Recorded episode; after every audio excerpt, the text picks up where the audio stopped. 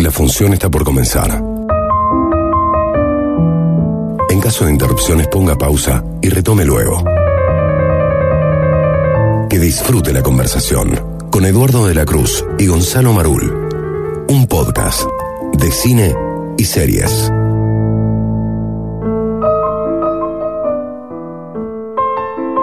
Y aquí estamos nuevamente con los duques de la conversación. ¿Cómo le va, Gonzalo Marul? ¿Cómo estás, plebeyo querido? Acá seguimos en el Ducado recibiendo gente. Todas estas noches van a ser de festejos hasta que terminemos esta temporada 2022. Y hoy tenemos una invitada de lujo que viene de lejos.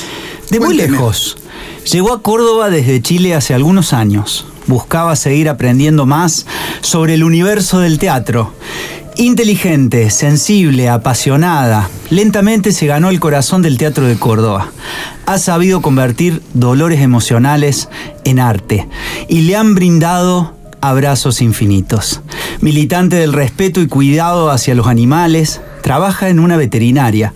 Allí divide su tiempo entre el amor a gatos, su gata se llama Manteca, a perros, tiene un galgo rescatado que se llama Miguel, y lecturas teatrales. Sueña con delfines. Tiene muchas historias preciosas de superación. Ella actúa, canta, dirige, investiga, escribe. Ella es teatróloga. Ella es Aranza Paz Basaldúa.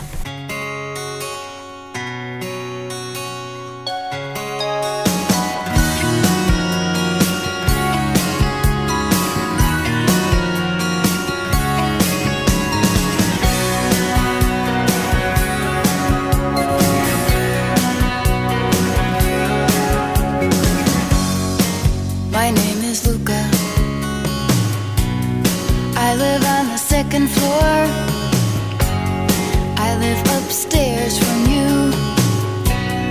Yes, I think you've seen me before.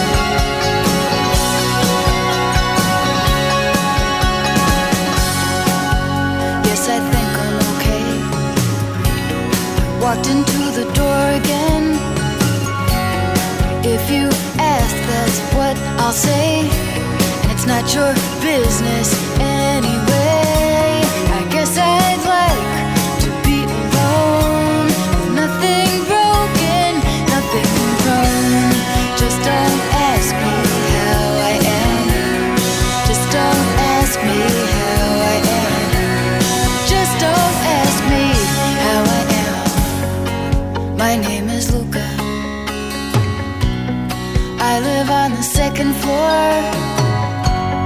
I live upstairs from you. Yes, I think you've seen me before.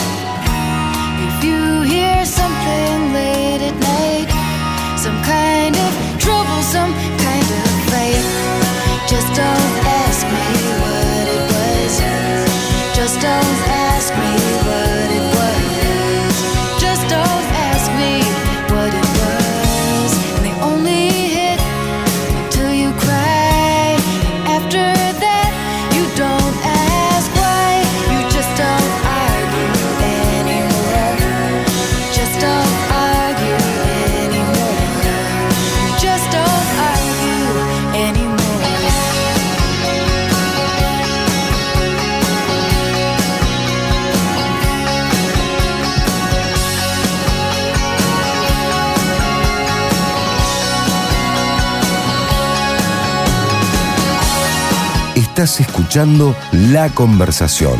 Eduardo de la Cruz y Gonzalo Marul dialogan sobre pasiones.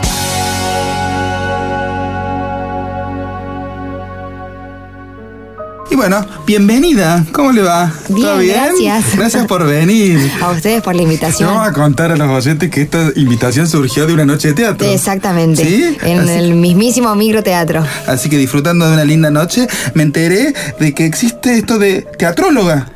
Sí, qué término, ¿no? Dígame qué significa, si querés contarlo vos. Saco el. Porque ya me quedó Arancha teatróloga, ya te agendé Saco así. el pergamino. La teatrología es una, una orientación o una rama que sacó la Universidad Nacional de Córdoba, y- o sea, que sacó, que implementó ahora en su cambio de malla curricular. En la licenciatura eh, se regía hasta, hasta el 2016 con el plan de 1989 que contemplaba la mención de actuación y la de escenografía. Y en el 2016 se hace un cambio de malla curricular y se agrega una orientación más que es la de teatrología, que básicamente es el estudio teórico del, del teatro. El teatro. Así que, ¿hace cuánto en Córdoba, Arancha? Hace ocho años. Ocho años. ¿Te gusta Córdoba? Ah, me encanta. Bueno.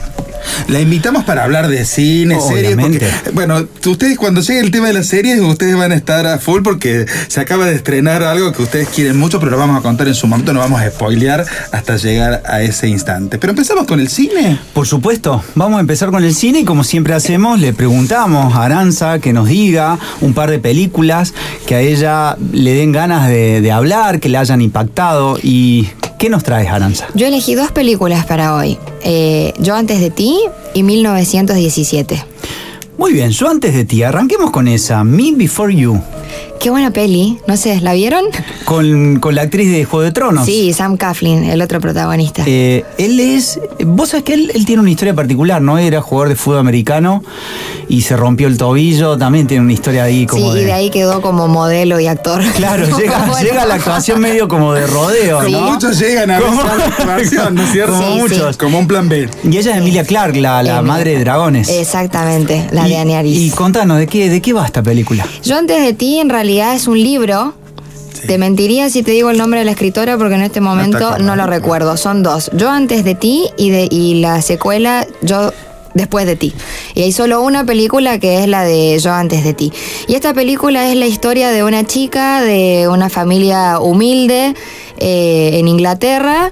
Eh, la echan de su trabajo en la cafetería y llega a trabajar a, la casa como cuidadora de una familia con toda la guita del universo.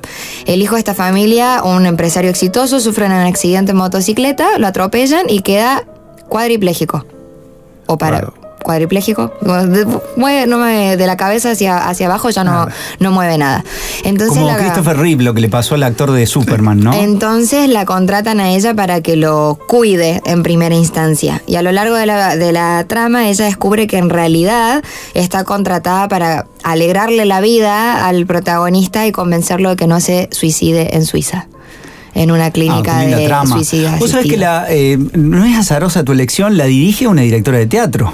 Como siempre acá, viste que cuando viene gente de teatro... Viniendo de Arancha nada debe estar. Nada es azaroso. estar azaroso, Somos una comunidad. Ella sí. es Thea Sharrock. Y Thea Sharrock es muy conocida por haber eh, llevado a, la- a la cumbre las obras de. de- ay, ¿cómo es el, el apellido de Churchill? De, Winston. Eh, no, Ah. no, Winston, no, no. Ya se pasaba de, para el de otro Carrie, tema. de Carrie Churchill. Sí. Ella dirigió Top Girls y dirigió Cloud 9 también, o sea, las obras. Es más, lo llevó al actor de Harry Potter. Sí. ¿Cómo se llama? Daniel Radcliffe. Daniel Que Radcliffe. Viene que una, una película pronto. que Es la va- primera directora de teatro que lo lleva a Broadway con una obra de teatro. O sea, eh, elegiste eh, una película de ¿Eso lo una sabías? directora de teatro, que es tu, también tu territorio, Sí. que es tu carrera.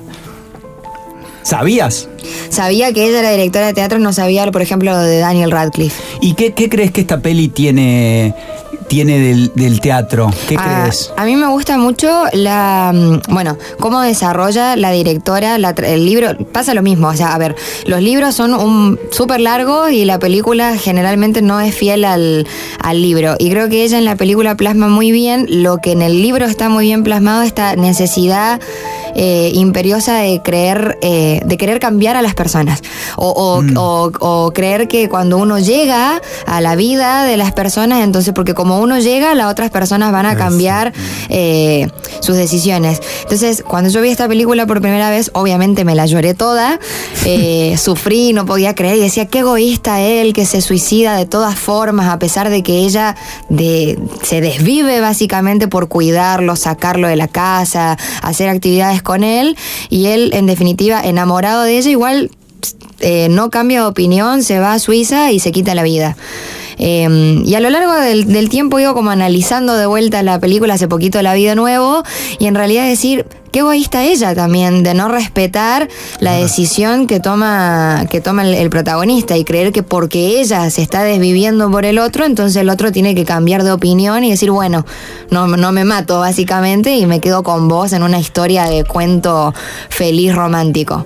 Entonces es una película romántica, pero que no, te- no tiene el clásico final de, bueno, él de cambia de tuerca. opinión y se queda con ella y son felices para siempre. El tipo se termina matando lo mismo. Entonces eso es lo que me parece interesante de esta, de esta película. Em, cómo llevan la trama y que em, no tiene el típico final eh, feliz de cuento de Disney. Precioso, además, bien de, de directora de teatro. Ella dirigió. Claro, el fina- el- la vuelta de tuerca es más teatral plot que cinematográfica. Es- Claro que sí. exactamente. Ella dirigió El misántropo de Molière. Hoy que estoy, hoy estoy con la misantropía Sí, a full. a full. Hablé del encargado y, y utilicé la misantropía y ella dirigió el misántropo de Molière y hay algo de eso, de la mirada que tiene ella también de estos personajes. Y decías que también elegiste 1917. Sí. ¿Por qué? por algo, por algo parecido que me llama la atención, porque estamos acostumbrados a ver en las películas de guerra el héroe que gracias a él eh, la guerra termina y wow, y cuántas balas esquivó. Y esta es una historia de guerra que primero me llama mucho la atención la particularidad que tiene que ves, eh, Gonzalo me sabrá decir porque yo no me acuerdo nunca, la cámara que te va siguiendo. Un plano secuencia- Un plano un secuencia. plano secuencia. Un- un falso plano secuencia. Es- exacto, porque, porque hay unos cortes porque hay unos cortes ahí que uno si le pone ojo filoso los puede detectar. Eh, y bueno, vas acompañando al protagonista en esta travesía de llevar una noticia, básicamente. Eh, tiene un- eh, otra particularidad que tiene esta película es que llaman a un actor como Benedict Cumberbatch para que diga dos líneas y nada más. ¿Cómo vas a llamar a Benedict Cumberbatch para que diga sí soldado y que quede ahí? O sea, me llama muy poderosamente la atención eso. Pero la trama de, de eso, cómo está filmada primero, pero segundo, la película termina con el que tipo que da Claro. el mensaje y dicen bueno gracias. Y la guerra sigue, la guerra no terminó, eh, y queda sentadito ahí en, en un árbol. Y no es el clásico héroe de guerra, sino que me parece que muestra mucho más la realidad de la gente o del soldado eh, común, por decirlo ¿Y, de alguna y vos forma. sabés quién la dirige? La dirige. Sam Méndez. Sam Méndez. Que también, ¿de dónde viene Sam Méndez? ¿De dónde? ¿No es latino él? No, no, porque tiene una ascendencia. El Méndez viene de portugués, tiene una ascendencia portuguesa.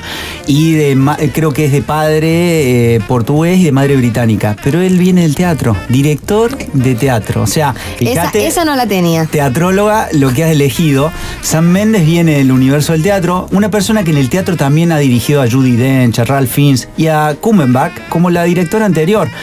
Viste que el teatro teje eso- esos vínculos que después Benedict puede ir a hacerle un papel de dos segundos. Real. Porque hay un tejido que han hecho previo, orgánico, en el teatro. Sam, Sam Méndez fue pareja Dígalo, dígalo. que. Ya estaba esperando este momento. El chisme. Este momento Yo de me- rumor. A mí me gustan los rumores, pero esto no es De rumor, esto que lo- es de una actriz que queremos mucho. No sé si te, te suena la película Titanic. Sí, La obvio. protagonista. Kate Winslet. No me digas. Claro, fueron pareja durante muchísimos años. eh, con No Kate terminaron Winslet. bien. Y no terminaron bien, ¿no? Si quiere el los- chisme, se lo directores- completo. Los directores con las Directores, a ver, nota al pie, directores y actrices para el teatro, para el cine, pero para la vida cotidiana. No, no funciona. Son- eh, hay mucha intensidad. Y no termina. Pero No, bueno, no termina bien. sí, como dupla creativa, El dos director de belleza americana. También. Eh, uno de los directores de belleza. ¿La viste belleza Sí. americana? Bueno. Y hizo- ahí empezó como a hacer una carrera cinematográfica. Lo que tiene la película que eligió Arancha es esto, que no es, no es, la, no es la típica película de guerra, que cuenta esto. Un soldado lleva mensaje al otro lado. Y es más que todo eh, hacer hincapié en, esa técnica cinematográfica. Creo que San Méndez se quiso dar el gusto de decir, bueno, puedo hacer un plano secuencia, medio trucho, pero plano secuencia Sí. al fin, y me doy el lujo de invitar a esto y hacer esa película de guerra, que cre- creo que un director también tiene que tener en el currículum hacer este tipo de película. Y es como muy interesante, porque vos a veces estás esperando mucho más y es la vida cotidiana o la vida de ese día, de ese soldado. Y a partir de esa vida, ver los efectos o las esquirlas de la guerra. Qué belleza. Y la mirada, eh, yo creo, qué bueno que mencionaste belleza americana. ¿Vos la, la recordás belleza americana? Bueno, lo tenemos al protagonista cancelado. Eh, Que ahora, dice que ahora no, fue se lo- no sabe. hizo lo que hizo. Eh, Estamos hablando de Kevin Spacey. De Kevin Sí, Spacey, Kevin ¿no? Spacey. Qué película eh, escrita por Alan Ball. Alan Estamos Ball después escribió Six Feet Under, la serie Six Feet Under, ¿no? Qué creador Alan Ball. Y para mí lo que hace Sam Méndez es prestarle atención a los detalles, Claro. ¿no? Esto del, del teatro que te deja en la mirada eh, la pureza del detalle. Pero también eh, en 1917 se da el gusto para los que lo critican de que no trabaja la imagen, Claro. de generar una proeza audiovisual pero que tiene un coqueteo con el teatro, porque hay una especie de unidad de espacio y tiempo, ¿no? Vamos a seguir ese recorrido como si fuera una gran obra de teatro Claro. que, que no tiene ni apagones ni elipsis. Fue muy crítico, o sea, fue muy criticada en esto que decís de, de la, de la imagen, y yo, pero yo encuentro la construcción que él hace para filmar esta película, o sea, eh, hacer el falso plano eh, continuo, cuando hacen, hay una escena en la que, la que está antes de los aviones, que cuando cae, cae el alemán y él lo quiere salvar y al final el alemán lo ma- mata al amigo, toda esa escena tuvieron que esperar no sé cuántos días para que el clima, en realidad la luz del día estuviera parecida a la escena de la que vienen. Porque, o sea, tenés días soleados, lluviosos, nublados, y si estás haciendo todo en una misma secuencia, te tiene que coincidir. Lo mismo con... eh, no desmontan la casa, entonces tuvieron que hacer todo un, estudio de cuánto tarda la cámara corriendo, eh, cuánto mide para que toda esa secuencia esté filmada en una, Claro, para en tener una esa sola toma. ¿no es cierto? Claro. Hay imágenes del backstage que son increíbles, Sí. ¿no? Son eh, hermosas. Son esas películas que eh, si- siempre digo, son para ver en el cine, ¿no es cierto? Están construidas Sí. para ver eh, en la sala cinematográfica, así que la recomendamos ver. Yo les recomiendo a ustedes una que se acaba de estrenar en Netflix. A ver, ¿cuál? Sin novedad en el frente. Ah, que es una segunda película de una película que ya se había hecho, que también trabaja un poco esta cuestión, pone en primer plano el tema de los soldados y los efectos que tiene la guerra en los cuerpos. ¿Es alemana? o Es alemana, es la candidata de Alemania, la preseleccionada para los los Oscars, y ha sido estrenada en Netflix, así que Bueno, se la tenemos- recomiendo para que la lleven y para que la... Ah. Porque es interesante el género. ¿Te gusta el género película de guerra? Sí. A mí me gusta Es muchísimo. precioso. Bueno, tenemos tres recomendaciones. Una, eh, no sé, drama romántico, ¿cómo Sí, podríamos sí, decir? drama- Eh, drama, tragedia. de- Ah. tragedia romántica Sí. eh, y dos bélicas, Y dos sí, pero muy especiales para este primer bloque. Y vamos a escuchar un poquito de una cantante que eligió Aranza, que se llama Nicky Nicole. Ah, se esa no la tenemos nosotros. Se viene con toda No es Aranza. nuestra generación No, esa. no es la de la nuestra, pero sí es de Aranza. Vamos a escuchar un poquito. Dale. Y es que si vos me lo pedí, bajo la sol solo para ti. Yo no tengo corazón, ya me curtí. Dime cuándo va a volver aquí. Y es que si vos me lo pedí, bajo la luna y el sol solo para ti. Yo no tengo corazón, ya me curtí. Dime cuándo va a volver aquí. Que mil estrellas esperándote. Que llevo meses sin saber por qué.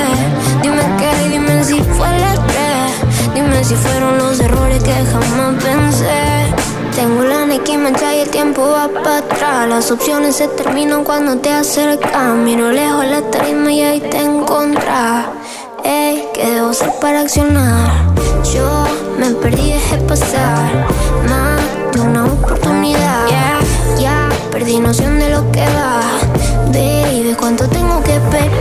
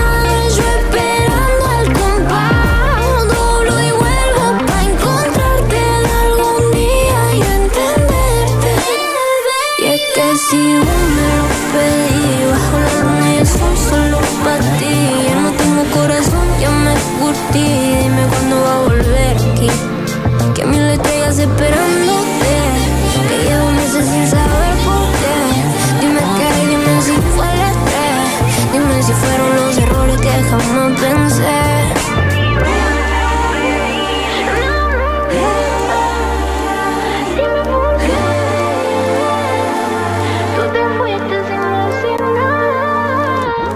Lectura en altavoz. El temblor que la voz le imprime a la letra. ¿Me vas a contar qué te pasa? ¿Por qué debería ocurrirme algo? ¿Crees que esa es forma de tratar a la gente? ¿Tratar cómo? ¿No sabes de qué te hablo? ¿Es por eso que no abriste la boca de camino al hotel? ¿La abriste vos? ¿Qué querés que hagamos mañana? ¿Con qué me salís? ¿Qué querés que hagamos mañana? ¿A qué viene esa pregunta? ¿Improvisamos? ¿Por qué cambias de conversación? ¿De qué querés que hablemos? ¿Te parece normal cómo trataste al mozo? ¿Te parece que lo traté mal? ¿No sos consciente de eso? ¿Consciente de qué? ¿Qué pensás? ¿No decís nada? ¿Me lo contás? ¿Qué te pasa? ¿Cómo me trataste a mí? ¿A vos? ¿No lo sabés? ¿Qué? ¿Te parece normal plantar a alguien con quien había acordado un encuentro? Es eso. ¿Qué pensabas que podía hacer? ¿Eso te da derecho a arruinar toda la noche y tratarme de esa forma a mí? ¿Y a un pobre mozo? ¿Pobre? ¿Por qué? ¿No? ¿Y ese pobre chico? ¿Qué? ¿Ni se te pasó por la cabeza? ¿Qué? ¿Sos consciente de que le dije que nos encontraríamos con él y no nos presentamos? ¿Tanto te importa ese chico? ¿Te parece tan extraño que me parezca mal que lo haya plantado? ¡Lo hayas! ¿Quién quedó con él? ¿Por qué quedar con alguien si después no, vas a no te vas a presentar? ¿Se te pasó por la cabeza si a mí me daban ganas de quedar con él? ¿Lo hiciste para molestarme y dejarme mal? ¿No te parece extraño? ¿Qué? ¿Por qué un chico de 23 años, solo, de viaje, se pega a una pareja como nosotros? ¿Qué problema hay? ¿Recordás que estamos de vacaciones? ¿Qué necesidad tenía de citarlo en un lugar y no presentarme? ¿Qué necesidad de pasar la noche con él? ¿Te acordás que nos dijo que era la última noche que pasaba aquí? ¿Y qué? ¿Por qué quedar con él si no nos íbamos a presentar? ¿Te parece tan importante? ¿Qué necesidad tenía? ¿Por qué encontrarnos con él? Quizá porque quedé en un punto y a una hora precisa. ¿No crees que si es mayorcito para viajar solo también lo debe ser para cambiar de planes si no se presentan a una cita? ¿Sabés qué debería haber hecho? ¿Qué? ¿Qué deberías haber hecho? ¿A qué hora querés levantarte? ¿Qué querés decir? ¿Querés madrugar? ¿Pensaste en ir y dejarme solo? ¿Te digo la verdad? ¿Pensaste en ir ¿Qué habría pasado? y dejarme solo? ¿A qué hora pongo el despertador? ¿Tengo que volver a preguntártelo? ¿Qué te habría parecido? ¿Era eso a lo que te referías? ¿Lo que deberías haber hecho? ¿Qué te pasa con ese chico? ¿Qué te pasa a vos? ¿Te interesaba de verdad este viaje? ¿Con qué me salís? ¿No te parece extraño? ¿Qué? ¿No te diste cuenta? ¿De qué me tendría que haber dado cuenta? ¿Te diste cuenta de que se sentó a nuestro lado en el ómnibus? ¿Eso te parece extraño? ¿Te diste cuenta de que estuvo todo el día pegado a nosotros en las cataratas? ¿Y qué? ¿Te diste cuenta de que también se sentó con nosotros a la hora de comer? ¿Qué hay de malo? ¿Te diste cuenta de que... ¿Me vas a preguntar si me di cuenta de qué pasó el día entero con nosotros? ¿Te diste cuenta? ¿Qué problema hay? En ningún momento pensó que quizás estábamos de vacaciones y queríamos estar solos, vos y yo. ¿Te cae mal? ¿Por qué tendría que caerme mal? ¿Por qué te molesta tanto? ¿Cómo querés que me caiga mal ese pobre chico? Pobre chico, ¿por qué pobre? ¿Por qué decís pobre ahora? ¿Dije pobre? ¿No te acordás de lo que acabas de decir hace cinco segundos? ¿Sabes que me irrita cuando te pones tan quisquillosa con las palabras? Me puse quisquillosa. ¿Pobre chico? ¿Por qué pobre? ¿Por qué decís pobre ahora? ¿Tenés que demostrar siempre que sos una experta en el lenguaje? ¿Estás celoso? ¡Celoso! ¿Estás celoso de ese chico? ¿Por qué tendría que estar celoso? Celoso de un chico de... ¿Cuántos años tiene? ¿Importa su edad? ¿No te das cuenta de que podría ser... ¿Qué? ¿Cómo crees que puede estar celoso un niño de esa edad? ¿Qué ibas a decir? ¿Podría ser qué? ¿Te das cuenta? ¿Tengo que estar celoso? ¿Celoso? ¿Entendés de qué te estoy ¿Te hablando? parece tan extraño estar de vacaciones y querer estar solo con vos? ¿Te importa lo que pienso yo? ¿Qué pasa con ese chico? ¿Qué te pasa a vos? ¿Me lo contás? Cuando, cuando estaba con nosotros no pensaste ni un solo segundo en... ¿En qué? ¿Tan difícil es hablar de eso? Era eso. ¿Qué querés hacer mañana? ¿Y vos? ¿Sabes que es muy molesto que te contesten una pregunta con otra pregunta? ¿Improvisamos? ¿Improvisamos quiere decir que me tocará a mí decidirlo mañana? ¿Por qué cuando estás molesta te pones quisquillosamente insoportable? ¿Sabes que es la segunda vez que me repetís lo de quisquillosa? ¿Lo haces adrede? ¿No dijiste su apellido? ¿Por qué querés su apellido? Con su apellido podría localizarlo de alguna manera, ¿no? ¿Contactarlo? ¿Por qué querés contactarlo? ¿Para disculparme? ¿Hace falta que te disculpes? ¿Vos qué crees? ¿Tanto te importa? ¿Me vas a contar qué te pasa? ¿Es eso o hay otra cosa? ¿Dónde vas? ¿Puedo bajar al hall? ¿Por qué? ¿Tengo que contarte todo lo que hago? ¿Dije eso? ¿Tengo que pedirte permiso? ¿Por qué tomas el bolso y el abrigo? ¿Tenés miedo de que me escape? ¿Dije eso? ¿Vos qué pensás? ¿De qué? ¿También te molesta que salga al patio para fumarme un cigarrillo? ¿También? ¿Por qué decís también? ¿No era yo la quisquillosa con las palabras? ¿No dijiste también? ¿Otro reproche? ¿No te parece que estás un poco susceptible? ¿Yo? ¿Y vos? ¿Querés fumar? ¿Te importa? ¿Por qué me iba a importar? ¿Entonces te parece bien? ¿Por qué no te lo fumas acá? ¿No viste que está prohibido fumar dentro de las habitaciones? ¿Crees que se van a dar cuenta? Hace falta comprobarlo y que... ¿Y qué? ¿Nos pueden multar? ¿Nos multarían? ¿No viste el cartel? ¿Por qué no abrís la ventana? ¿Tengo que hacerlo incómoda y pegada a la ventana o puedo bajar y sentarme tranquilamente en el patio y fumarme relajadamente un cigarrillo? ¿Vas a estar mucho tiempo? ¿A qué hora querés que nos levantemos mañana? ¿Eso quiere decir que ya estaré dormido cuando subas? ¿Te parece que no pongamos despertador y así aprovechamos para dormir un poco? ¿Querés visitar las cataratas desde el lado argentino? ¿Salir del lado brasileño? ¿Por qué no? ¿No eras vos el que no quería pisar el lado argentino? ¿Sabés que ese pobre chico seguía ruta hacia Argentina? ¿Deberíamos haber ido a Argentina? ¿No eras vos el que no querías ni pisarla? ¿Te extraña? ¿No es extraño estar en la triple frontera y no querer pisar uno de los lados? ¿Debería preocuparme? ¿Por qué? ¿Tenés pensado escapar esta noche? ¿Tenés miedo de que me escape? ¿Debería preocuparme? ¿A qué viene esa chiquilinada? ¿Dónde querés que vaya? ¿Cómo se te pasó eso por la cabeza? ¿Te acordás de esos tres días que no supe nada de vos? ¿Qué edad teníamos? ¿Cuánto llevábamos juntos? ¿Te acordás? Te pregunté dónde fuiste, qué hiciste, por qué nunca me lo contaste, qué habría sido lo más normal preguntar qué hiciste, dónde. ¿Te acordás? ¿Sabés cómo estuve de preocupado? No te dije nunca que fueron tres días angustiosos, terribles. ¿No te parece mucho tres días sin dar señales de vida? ¿Te acordás de que volviste como si no hubiera pasado nada sin contarme qué había pasado en esos tres días? ¿Te acordás que cuando volviste yo simplemente te dije hola, como si te hubiera visto hacía tan solo cinco minutos? ¿Te diste cuenta de que en todos esos años nunca pedí explicaciones o te parece raro que hable de eso ahora después de tanto tiempo? ¿Te acordás que volviste como si nada y me dijiste que estabas embarazada? ¿Te acordás que lo celebramos? ¿Te acordás que fue uno de los momentos más, fue uno de los momentos más felices de nuestra vida, ¿no? ¿Me perdonás? ¿Perdonar qué? No hay nada que perdonar, en serio. Lo siento. Salí, baja, anda a fumar ese cigarrillo. Fragmento de Olvidémonos de ser turistas de Josep María Miró.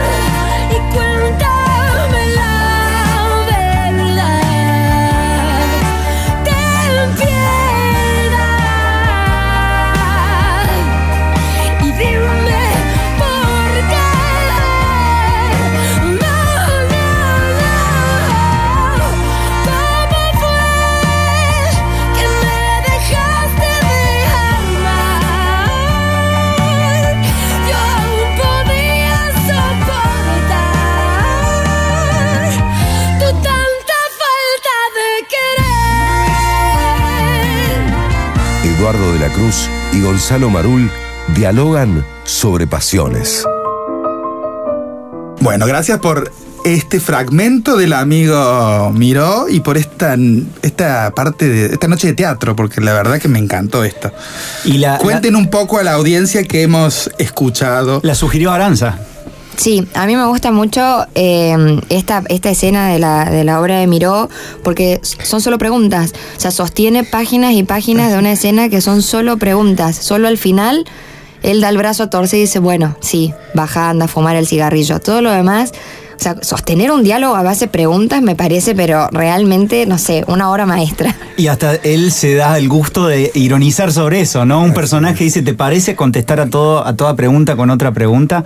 Sí, escena maravillosa Hermosa. de un dramaturgo que acaba de ganar Nosotros lo queremos mucho, le mandamos un saludo y acaba de ganar premio nacional, ¿no? de Literatura Eh, Dramática eh, 2022 por eh, otro mono, un monólogo. El monólogo del cuerpo más bonito que se podrá haber encontrado en este lugar. Además, una hermosa persona. Además de escribir teatro como, como pocos. Sí. Así que, bueno, pero les agradezco este momento de teatro y ya sabemos, Arancha, lo que tenemos que hacer para el 2023. Hacer Sí. que mi coequiper postcatero actúe. Vamos a llevarlo a ¿Haría Manuel alguna escena. obra de Miró? No, No me, el gusta- monólogo, me no gustaría actuar en la serie de la que vamos a hablar ahora. Ah, Ahí me gustaría actuar. Ahí ¿Cómo te aceptaría. Doble, triple. Bueno, vamos ahora a hablar de televisión. ¿Ustedes van a hablar de la serie que estoy pensando? Por supuesto. Que se acaba de estrenar la nueva temporada. Se Oh, acaba sí. de estrenar Sí, una nueva no vamos a spoilear nada porque viste que hay gente que la ve, no, no la ve el día del estreno. Estamos hablando de. The Crown y se acaba de estrenar la quinta temporada, pero vamos a hablar en general de la serie para que justamente la gente que la está reservando para hoy, que es sábado sí, a la noche, maratonea el sábado, el domingo. Claro. y demás. Hay gente que se levantó el miércoles a las 4 de la mañana a verla, pero hay otra gente que eh, disfruta un poco más tranquilamente el consumo de series. Pero bueno, acá estamos, estoy ante dos, además de dos especialistas en teatro y demás, en especialistas en esta serie en y particular. la eligió Aranza. Sí. ¿Por qué? Llámeme la princesa, por favor. Ah. Le, le eligió la. Mira. se la princesa, yo te dije que te iba a poner un título nobiliario, Sí. así que ya tenemos princesa. Tenemos la princesa. No hay príncipe. La eligió la princesa. No, sí, de- esta princesa tiene príncipe. Ah, ¿tiene, viene con príncipe. Viene Viene con con príncipe. príncipe. Sí, que es parecido a un personaje de Crown, te digo. Podría actuar tranquilamente como uno de los príncipes de Crown. En silencio. ¿Por qué la, por qué la elegiste? Esta es una de mis series favoritas. Es la primera vez que veo una serie que, que, mm, Gonzalo me va a poder ayudar con los tecnicismos porque la verdad que yo hago un poco de agua, eh, que es una serie como biográfica Sí. o que cuenta la historia real, entre comillas, de una familia, en este caso la realeza, eh, y que te mantiene los capítulos son muy largos, pero te mantiene ahí eh, expectante de ver cómo viven, cómo es la interna dentro de, de una familia real. Yo me acuerdo mucho cuando era chiquita decía que, que yo quería ser princesa para usar vestidos todo el día y comer asado todos los días. Bueno. Como pensando, viste que uno cuando es rey o príncipe o lo que sea, podés hacer lo que quieras. Y cuando ves la serie te das cuenta que en realidad ellos tienen una vida muy triste Claro. Son tan presos de sus títulos nobiliarios, no tienen libertad para hacer nada, hasta el día de hoy, incluso ya lo hemos visto con, con Harry y la eh, Meghan, Meghan Markle, no tienen redes sociales y, toda- y todas esas cosas, y que están obligados a seguir una rutina y una política que no te permite expresar tus opiniones, no puedes hacer gestos, eh, siempre como políticamente correcto, neutral, eh, y te, das- te vas dando cuenta a medida que avanza la serie de, bueno, lo que implica tener eh, esa vida. A mí me cautiva mucho la, la vida de la reina, cómo llega a ser reina y nada, el transitar de eso, su matrimonio con, con Felipe y bueno, todas las situaciones que van pasando a lo largo de, de la historia. Esta es como una biografía autorizada porque está autorizada por el, mismo. Por la corona, por sí. la misma corona, pero más allá de toda biografía autorizada que tiene esa cosa de sesgo, de subjetividad,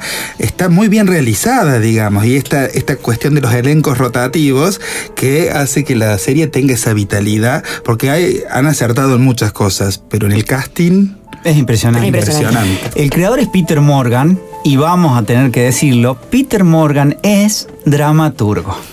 Peter Morgan nace también en el teatro y Peter Morgan se casa con una princesa. O sea, es una persona que eh, tiene autorizada la mirada también Claro. sobre la monarquía porque se casó con una princesa germana. Después se separó y formó pareja con Gillian Anderson, la actriz de Margaret Thatcher. O sea, volvemos al creador que se pone en pareja con la actriz y ya se separaron. Eh, yo siempre te pongo el dato. No lo escucharon a plebeyo que no color. va la cosa, ¿no? Pero No, lo- funciona, lo, ¿eh? Importante de Peter Morgan es que tiene una regla que claramente se nota que es un dramaturgo de gran conocimiento de la, de la monarquía, pero él tiene la regla que él le llama de los 20 años. Él dice, tienen que pasar 20 años para que yo Sí. pueda escribir, porque cuando pasaba con todo esto de Harry, ahora que pasó con el fallecimiento de la reina, todo el mundo le dice, escribite ya más temporadas, y él dice, yo como dramaturgo me tengo que salir de la mirada periodística, de lo periódico, ¿sí? porque esa es la mirada que están dando los noticieros. Tiene que pasar el tiempo para que yo pueda reflexionar, para que pueda aparecer la metáfora también, para que podamos generar una traslación de los acontecimientos. Y entonces, esos 20 años, dice, a mí me dan el tiempo suficiente para poder macerar y entender los acontecimientos. Eso me parece a mí una de las cosas magistrales de The Crown, junto con esto que decías, Plebeyo, muy bien, del casting rotativo. No sé si te pasa, Ara, que al principio a uno le cuesta, pero después decís, qué lindo que hayan renovado el, el plantel, porque le da una vitalidad a cada temporada inigualable. Definitivamente no sería lo mismo ver a Claire, Claire Foy, que fue la primera eh, reina, ahora en la quinta temporada recontra remil maquillada para que parezca más vieja. En la Prefiero mil veces. hubiéramos hecho eso, ¿no? Claro, o sea, prefiero mil veces este cambio que, que cuesta un poco, porque Claro. es como que ya te viste toda una temporada de capítulos largos con un elenco y te acostumbraste y ¡boom! Ahora, ahora viene otro. Eh, entonces, bueno, es un poco difícil, pero está muy bueno el trabajo. Por ejemplo, el paso de la actriz número uno, la Claire Foy, a la segunda, que es la Olivia Coleman, eh, cómo Olivia Coleman mantiene gestos chiquitos de la primera, como por ejemplo los... mm, la reina dice en las primeras dos temporadas donde está Claire, eh, mm, o dice, oh, Bueno, pero hay, acá- constantemente. hay un y- trabajo que tiene que ver con el teatro, ¿no? Esa cosa. de- Absolutamente, es el detalle de la continuidad. y el, el diálogo con los actores y que muchos de estos actores vienen también, han hecho teatro, digamos. ¿no? Exactamente. Entonces conoces El amor por los personajes. Justamente hoy hemos hablado de misantropía. Lo que tiene Peter Morgan es el opuesto.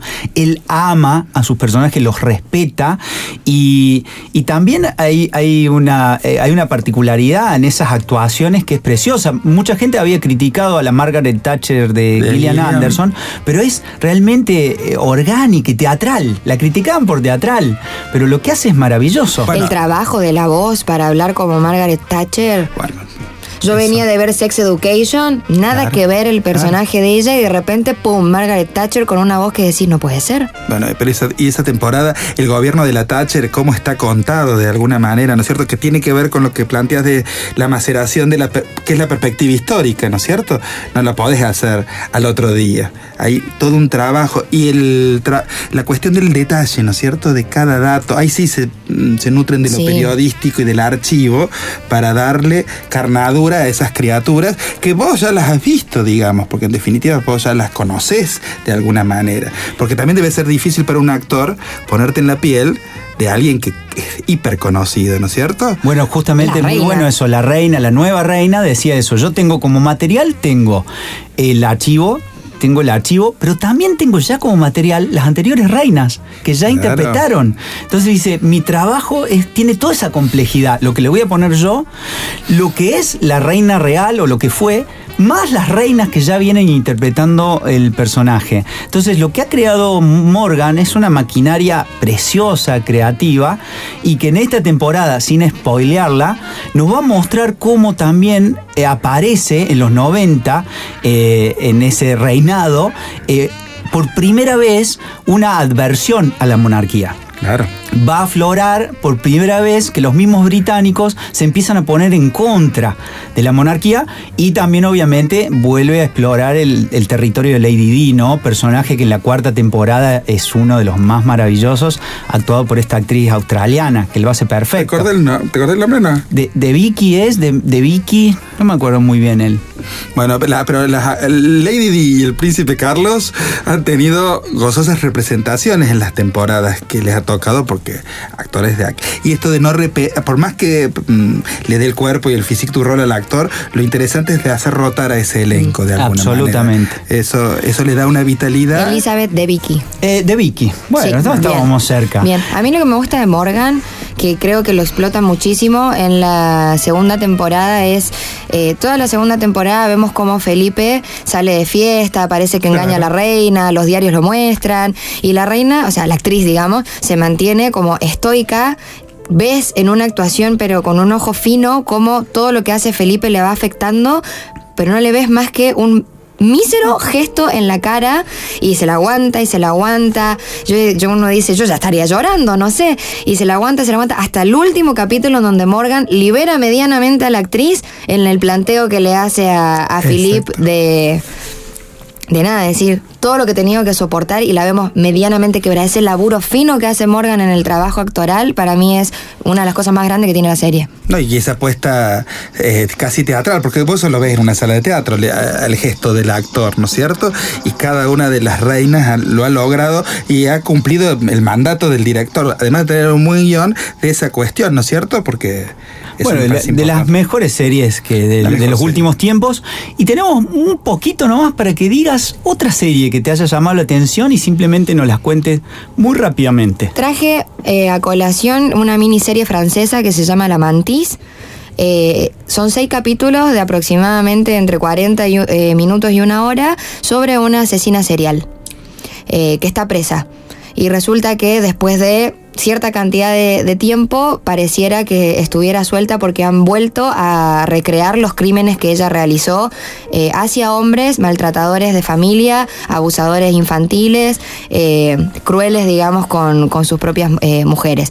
Y en los seis capítulos ves cómo un policía intenta con su equipo desentrañar estos crímenes, es decir, quién es el imitador de la mantis que está presa, sacan a la mantis de la cárcel para que vaya cada escena a ver dónde está el error de este, de este imitador. Y tiene un plot twist muy grande la serie, eh, que finalmente el policía a cargo de esta investigación es el hijo de la mantis, que es la que está Eh, No le tiene miedo a los spoilers. No, eh. porque la serie es tan buena encanta. que quien quiera verla, por más que yo haya contado hoy Exacto, eh, la eso es bien trama, teatral también. Sí, Nosotros eh, conocemos los textos dramáticos, pero cómo los hacen es lo que nos importa. Repitamos cómo es la serie, dónde la La mantis en Netflix. En Netflix esa no la tengo, así que ya los franceses me gustan. Es preciosa, ¿eh? Es una buena. serie, un thriller. Y, eh, eh, hablamos de dos series de Netflix que a veces nos cuesta encontrar material. Estas dos realmente las recomendamos mucho.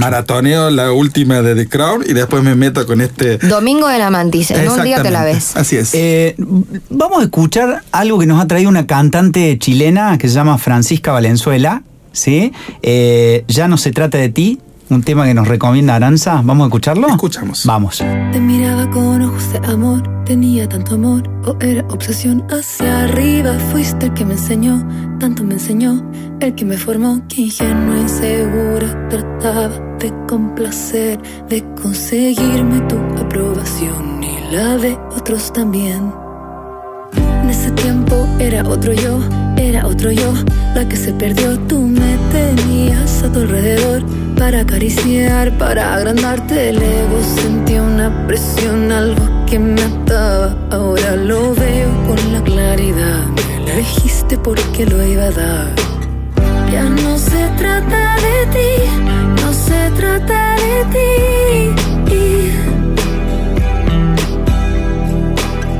Sabemos lo yo era tan susceptible, ya no más, ya sí.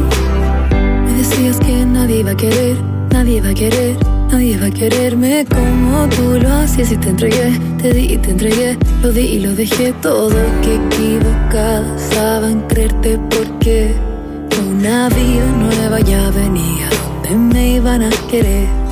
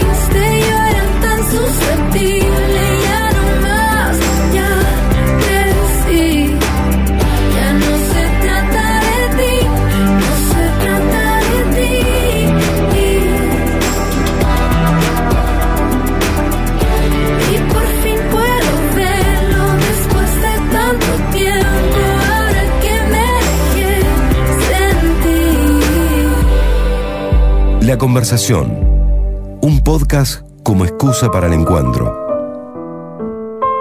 Aquí estamos pasando una hermosa noche con tragos, porque ya empezó, vio, el clima ayuda, por lo menos Con en un- esta parte del mundo es verano. Con un pisco sour. Exactamente. Y vamos a este segmento de, de la librería. Y Arancha, ¿trajiste algún libro para recomendarnos? Seguramente tenés un montón. Traje dos. A ver. El primero se llama El consentimiento de Vanessa Springora, escritora francesa también, que cuenta su propia experiencia eh, a los 13 años con eh, Gabriel Masneff, un literato francés de la época como eh, eh, Judith Butler, eh, Roland Barthes, y cómo esta persona famosa abusa de ella a los 13 años. Se conocen eh, y el tipo la empieza a embaucar. La, la típica, la típica de sos tan madura para tu edad, a mí me gusta, las mujeres de mi edad, tal cosa, y en- entabla una relación eh, con esta chica. Vanessa, la escritora que cuenta acá en realidad cómo su entorno la abandona ante esta relación. Acá cuestionándose dónde estaba mi familia, que la tenía, que permitió Claro. consentidamente que yo tuviera una relación con un hombre de 35 años teniendo yo 13. Entonces hace toda una, una crítica y una revisión de su, de su preadolescencia y su adolescencia en conjunto con, con este escritor sobre cómo en Francia era bien visto, o sea, ¿Cómo? no sé si bien visto, pero en realidad todos estos escritores, finalmente Foucault, también tenían todo un historial de abuso de menores. Y eso era sabido y nadie hacía ni decía nada. Como ella fue víctima de, de- de Gabriel eh, y la gente lo sabía y nadie hizo nada. Y cómo él la abandona cuando él, ella ya deja de ser niña y cumple entre 17 y 18 años y ya no es su foco de, inter- de interés, ya no es más niña. Ella estuvo toda su adolescencia convencida de que él en realidad la quería eh, y cuando ya deja de ser una, una niña, él la cambia por otra niña de 13, 14 años. Entonces, cómo la sociedad francesa, su familia, eh, abandona eh, a, la a las infancias o a las adolescencias en situaciones como tan, tan deli- delicadas. ¿Es novelada y ficción o es más crónica? Es, es más crónica, pero la verdad, la gracia de este libro es que, si bien es autobiográfico, como ella es escritora, va llevando el relato que pareciera que no estás leyendo un diario de vida, o sea, real, pareciera que estás leyendo como una novela incluso. En dos horas yo me terminé este libro, es un libro corto y te atrapa a las primeras páginas y le mandás completo. Vos también tenés un vínculo, elegiste todos materiales audiovisuales que tienen algo de relación con el teatro, elegiste música que te lleva también a tu, a tu patria de origen, ¿no? Música chilena, pero también hay algo de tu vínculo con lo francés, ¿no? Lo, lo siento por la mantis y por este libro. ¿Vos tenés algún tipo de vínculo más allá de conocer el, Estudio el idioma? el ¿Estudiás? idioma. Estudio el idioma claro. hace muchos años y bueno, ahí te interesas también por la cultura eh, francesa que por supuesto dista mucho de lo que es eh, nuestra cultura. Hay un montón de bueno series, libros y cosas que he ido leyendo gracias a eh, estudiar eh, el idioma. Tengo amistades también, mi mejor amigo es francés en Chile, entonces me voy como nutriendo. Y no sé si ese libro tiene camino audiovisual, vos sabés, pero me suena en algún momento. Eh, El consentimiento. Sí, me da la tengo en sensación. mente, tengo Sí. en mente a ver cuando me lo regalaron, porque esto fue un regalo de un profe de teatro. eh, cuando me lo regalaron, tengo en mente a- haber sentido de que estaban ser. pensando hacerlo libro, porque fue un éxito. En Europa Claro. este libro fue, pero bestseller. Por cómo lo contás, me da la sensación. Bueno, yo te voy a recomendar una A ver. autora que fue premio Nobel de Literatura ahora, Annie Arnaud. Tenés que leerlo. La la porque ha llegado a la comarca, a la ciudad, los libros de Arnaud. De Arnaud. El acontecimiento es interesante y tiene una lógica de eh, cómo una persona tiene que decidir abortar y cómo es el abandono de la familia ante esa decisión. Ujú. ¿sí? Y le- el libro va contando Wow. en clave de literatura del yo, dije bien, profesor, Sí. eh, estas cuestiones. Así que Annie Arnaud para complementar con el consentimiento. ¿Y otro libro trajiste? Y el otro libro tiene una no tiene nada en particular, tiene una historia detrás. Hace poco viajé a Buenos Aires por, por primera vez a que alguien que supiera me, me me recomendara y me mostrara la ciudad.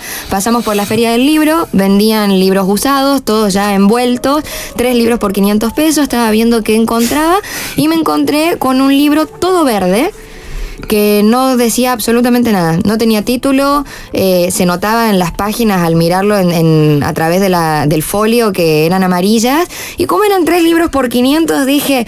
Bueno, me lo llevo. Después, si no me gusta, quedará ahí, no lo leeré.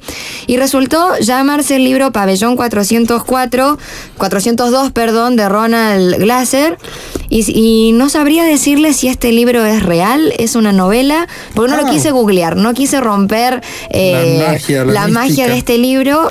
El libro arranca y supuestamente, digo supuestamente porque quizás es una novela y yo no lo sé, eh, es la historia de un médico recién recibido que como interno en su residencia los mandan al pabellón 402 de un hospital en Estados Unidos y cómo es su vida adentro de ese pabellón con eh, niños enfermos con leucemia y cómo, y lo- y cómo eh, vive la vida dentro de ese pabellón. Uno lo lee y pareciera que realmente hay un médico detrás porque es muy técnico, pero al mismo tiempo está tan bien escrito que yo dudo y digo, quizás es una novela tipo a lo Doctor House, como casos, casos complejos que están escritos, pero no quise googlear, no quise buscar si en realidad era una novela o era... El libro está buenísimo porque con cada caso que va apareciendo y cómo él va luchando entre los padres, los médicos, eh, te crea ahí una situación muy buena. Nosotros estalqueado al autor y todo, Gonzalo. No, pero yo agradezco la anécdota también, me porque encanta, me la remite anécdota es genial. esos tiempos que íbamos a estos lugares de venta de libros usados, que uno se encuentra con marcas, que están subrayados. Pero esto de lo lindo, ¿no? Ir y te llamó la atención esto y lo llevas y después la magia y la mística de descubrir. De descubrir. De descubrirlo y de tener las ganas de no averiguar. Así que no, me encantó. Precioso. Y por lo que por lo que veo tiene un comienzo como cinematográfico Me de gustó. serie, ¿no es cierto? Me Incluida gustó. la anécdota de Buenos Aires. Me lo vendió muy bien Aranza, no- pero por menos de 500. Aranza, te lo compro. Te lo va a pedir prestado, Aranza. Te lo vamos a pedir prestado. Y gracias por este viaje a esta librería de, de ventas de usados también que, que hacía mucho Hay que ir al Paso de las Artes y buscar estos libros usados y en Güemes y en distintos Aventurarse barrios. a ver hay qué que vamos a aventurarse. leer. Exactamente. Lindo verbo. ¿La seguimos? La seguimos. Esto es La Conversación con Gonzalo Marul y Eduardo de la Cruz. ¿La has pasado bien? Ah, excelente. ¿La has pasado bien? Se me pasó volando. Se nos pasó volando, vamos a seguir charlando porque lo más lindo es conversar con gente sobre pasiones. Tenés que mandar saludos. Sí, quiero mandar un saludo a mis padres que me están acompañando hoy de casualidad, hablando de teatrología. Eh, esta semana fue mi colación de grado y bueno. ellos viajaron para, para acompañarme en ese momento, así que oficialmente soy teatróloga y bueno, hoy me acompañan esta noche de sábado con ustedes en este programa, así que un saludo para mis padres O sea que siempre me han bancado. recibiste el título. Esta semana recibí el título. Para, licencia para. Sí, la- eh, eh, tiene título la teatróloga. En breve, la Cami Arguello, nuestra querida productora, también va, va a pasar por lo mismo. así que. Saludamos a los padres que han, han sido testigos directos, ha sido nuestro público más cercano para, para este episodio. 31. 31, ¿no? Ya hemos sí, llegado al 31. 31. Bueno, Arancha, te agradecemos Muchas gracias a por venirte hasta acá y por compartir eh, lo que te gusta y por esa pasión que pones a la hora de, de contar lo que, lo que más te interesa y esa pasión que tenés por descubrir nuevas historias, nuevos talentos para, con- para narrar, que es una de sus especialidades, me parece. Sí, absolutamente. Nos vamos a ir con un tema que elegiste vos, Aranza, y nos podés decir por qué, y con eso nos vamos a despedir, que es eh, Sister Golden Air América. Es uno de los temas que mi papá más reproduce en los 10 pendrive de música que tiene. Qué hermosa historia, ya está, mirá, le, le regalás este homenaje a tu padre para despedirnos. Y la gente no nos va a ver, pero nos vamos a poner a bailar acá. Nos vamos a poder bailar este tema porque si le gusta al padre de Aranza, nos va a gustar a nosotros. Nos vamos.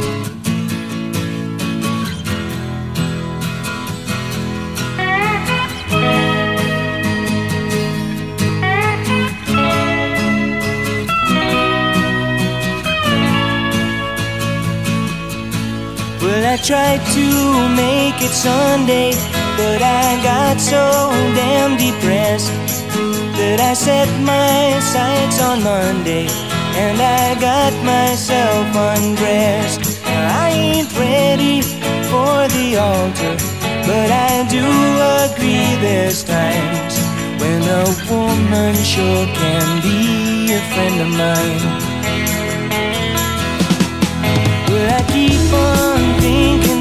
you, sister golden hair surprise. And I just can't live without you. Can't you see it in my eyes? I've been one poor correspondent, and I've been too hard to find. But it doesn't mean you ain't been on my mind.